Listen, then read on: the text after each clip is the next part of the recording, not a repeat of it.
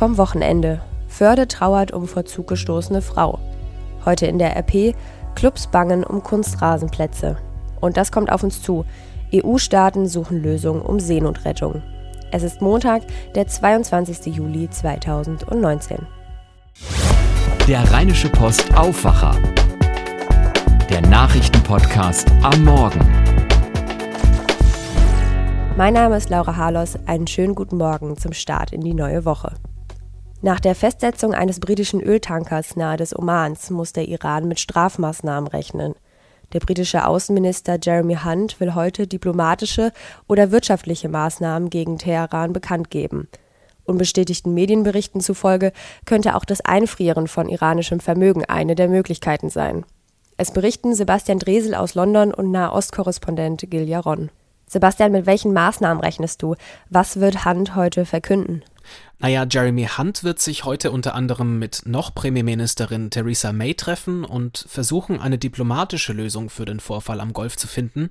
Denkbar wären zum Beispiel Maßnahmen, die sich direkt gegen hochrangige Mitglieder der iranischen Revolutionsgarde richten, also gegen die, die seit Freitag den britischen Tanker festhalten. Möglicherweise könnte sich die britische Regierung aber auch für eine Wiedereinführung von UN- und EU-Sanktionen einsetzen, die vor drei Jahren nach dem Nukleardeal mit dem Iran noch abgebaut worden waren. Gil, mit welchen Sanktionen könnte Großbritannien den Iran denn überhaupt treffen? Also hat London einen Hebel, um richtig Druck zu machen auf Teheran? Das ist alles andere als klar. Sogar Großbritanniens Finanzminister gab ja gestern Abend in einem Interview noch zu, dass London ja bereits Sanktionen gegen den Iran verhängt hat und noch geprüft werde, welche weiteren Schritte getroffen werden könnten. So könnte Großbritannien beispielsweise Europa dazu drängen, gemeinsam härter gegen Iran vorzugehen. Aber das wird kompliziert, denn zum einen muss und will London natürlich auf die iranische Provokation reagieren. Zum anderen aber wollen Großbritannien und die EU aber noch am Atomabkommen mit Teheran festhalten und den Iran deshalb nicht zu hart bestrafen. So prüft die Regierung in London laut dem Verteidigungsministerium eine Reihe von Optionen. Für welche sie sich entscheidet, werden wir wohl erst am Nachmittag wissen. Ein Bericht von Sebastian Dresel und Gil Jaron. Vielen Dank. Schauen wir auf Nachrichten aus der Region und aus Nordrhein-Westfalen. Es geschah am Samstagmorgen um 8.49 Uhr.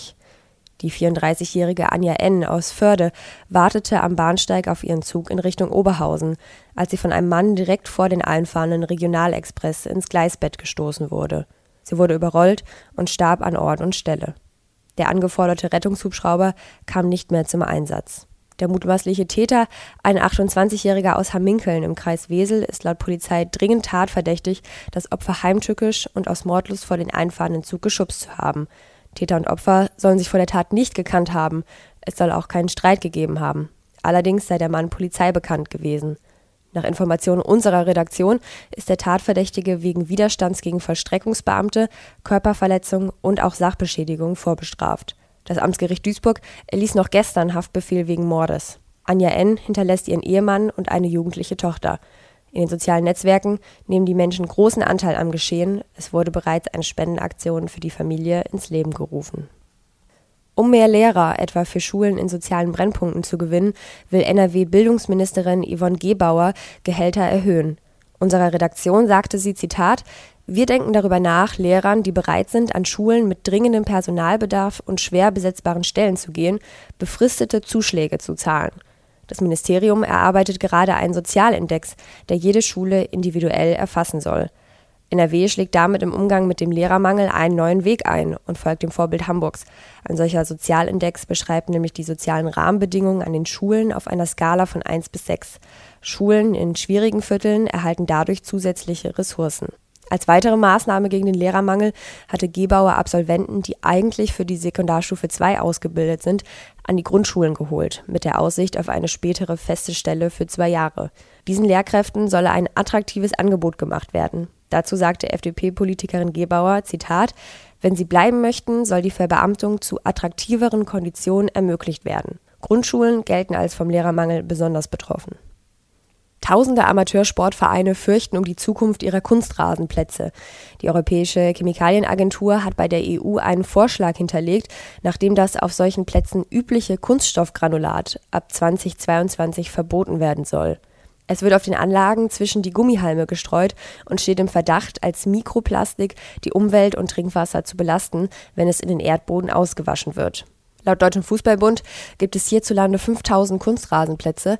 Einer Studie des Fraunhofer Instituts zufolge sind sie die drittgrößte Quelle für Mikroplastik in Deutschland. In Neuss hat die Stadtverwaltung wegen der möglichen EU-Vorgabe bereits entschieden, auf zwei geplanten Kunstrasenplätzen das Gummigranulat durch Sand zu ersetzen. Bereits fertiggestellte Plätze im Stadtgebiet müssten allerdings saniert werden. Pro Platz wird dafür nach Expertenmeinung ein hoher fünfstelliger Betrag fällig. Der Städtetag spricht sogar von 200.000 Euro pro Platz. Bundesinnenminister Horst Seehofer will sich für eine Übergangsfrist von sechs Jahren für bestehende Plätze einsetzen. Er sagt, als Sportminister werbe ich für einen vernünftigen Ausgleich zwischen Umweltschutz und den berechtigten Interessen des Sports. Schauen wir auf die Kunstrasenplätze in Maria Alm in Österreich. Dort diskutiert man nicht über Kunststoffgranulat, sondern über Fortuna Düsseldorf. Wie in den Jahren zuvor bereitet sich dort aktuell der Fußball-Bundesligist im Trainingslager auf die kommende Saison vor. Für die Rheinische Post ist Sportredakteur Patrick Scherer vor Ort. Patrick, erst einmal Grüße von Düsseldorf in die Berge. Das Trainingslager läuft ja schon ein paar Tage. Welchen Eindruck macht die Mannschaft auf dich? Ja, schöne Grüße zurück nach Düsseldorf, Laura. Ja, die Fortuna äh, hat hier seit Mittwoch ihr Trainingslager bezogen in Maria Alm und äh, macht in der Regel zwei Einheiten am Tag und scheint hier eine sehr gute Mischung aus Anspannung und Entspannung zwischen den Einheiten zu herrschen. Die Jungs sind fokussiert, wenn sie auf dem Platz sind, aber haben auch immer ein Lächeln für alle Fans, die hier mitgereist sind, sind ja äh, zu Spitzenzeiten hier bis zu 400 oder sogar ein bisschen mehr Fortuna-Fans anwesend und äh, haben da immer ein Lächeln für über und äh, für einen kleinen Smalltalk. Ähm, aber wenn sie auf dem Platz sind, dann, dann geben sie richtig Gas. Ja, das äh, sieht ganz gut aus. Trainer Friedem Funkel ist auch schon ganz zufrieden. Es sind ja auch schon einige neue Spieler mit dabei. Passen sie denn ins Team? Ja, richtig. Einige neue Spieler sind schon am Start. In Düsseldorf hatten ja schon äh, Thomas Pledel zum Beispiel, Erik Tommy, Nana Ampoma und Bernhard Tekpetey mit trainiert.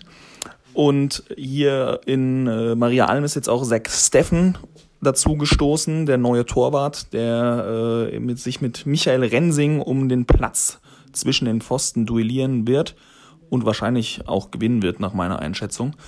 Die ersten Eindrücke im Training sind nämlich hervorragend. Und es könnte sein, dass ab morgen, beziehungsweise nee, ab heute schon ein neuer Mitspieler mit dabei ist. Äh, Louis Baker aus Chelsea, haben wir erfahren, ist schon in Maria Alm und Lutz Pfannstiel versucht es gerade zu verhandeln, dass er auch kommt. Der wird dann im zentralen Mittelfeld spielen. Noch läuft die Transferphase. Wer könnte also noch kommen? Ja, neben dem gerade angesprochenen Louis Baker, der von Chelsea kommen soll, ist auf jeden Fall geplant, einen weiteren Innenverteidiger zu holen, nachdem ja jetzt klar ist, dass Kahn Eihahn zu 99,999 Prozent in der kommenden Saison für Fortuna spielen wird.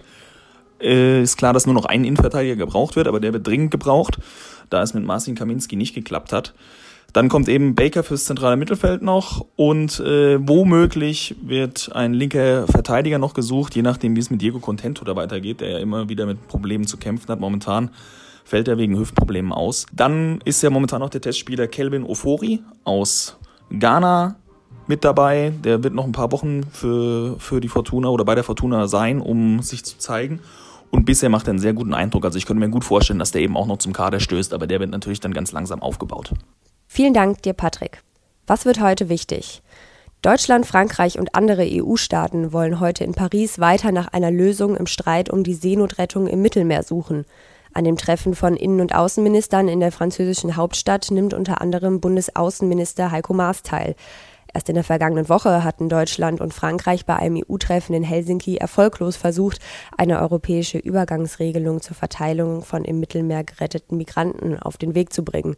Die geplante Übergangsregelung soll verhindern, dass Italien und Malta Schiffen mit geretteten Menschen die Einfahrt in ihre Häfen untersagen. Beide Staaten hatten dies in der Vergangenheit mehrfach getan, weil sie befürchteten, mit der Verantwortung für die Migranten von den EU-Partnern alleine gelassen zu werden. Infolgedessen harten Menschen auf privaten Rettungsschiffen oft tagelang an Bord aus, bis eine Lösung gefunden war. Zum Schluss ein Blick aufs Wetter. Der Tag startet noch etwas bewölkt, später dann aber viel Sonne mit nur einzelnen Wolken. Um 9 Uhr sind es schon angenehme 21 Grad, am späten Nachmittag klettern die Temperaturen dann bis auf maximal 29 Grad. Die meisten von euch haben es bestimmt schon mitbekommen. In den kommenden Tagen wird es sehr heiß. Am Dienstag knacken wir am Niederrhein schon die 34 Grad Marke. Das wird dann am Mittwoch aber noch einmal getoppt. Bis zu 38 Grad sind dann drin. Also, trinkt viel Wasser und sucht euch, falls es möglich ist, ein schattiges Plätzchen zum Arbeiten. Startet gut in die Woche. Bis dann. Mehr bei uns im Netz www.rp-online.de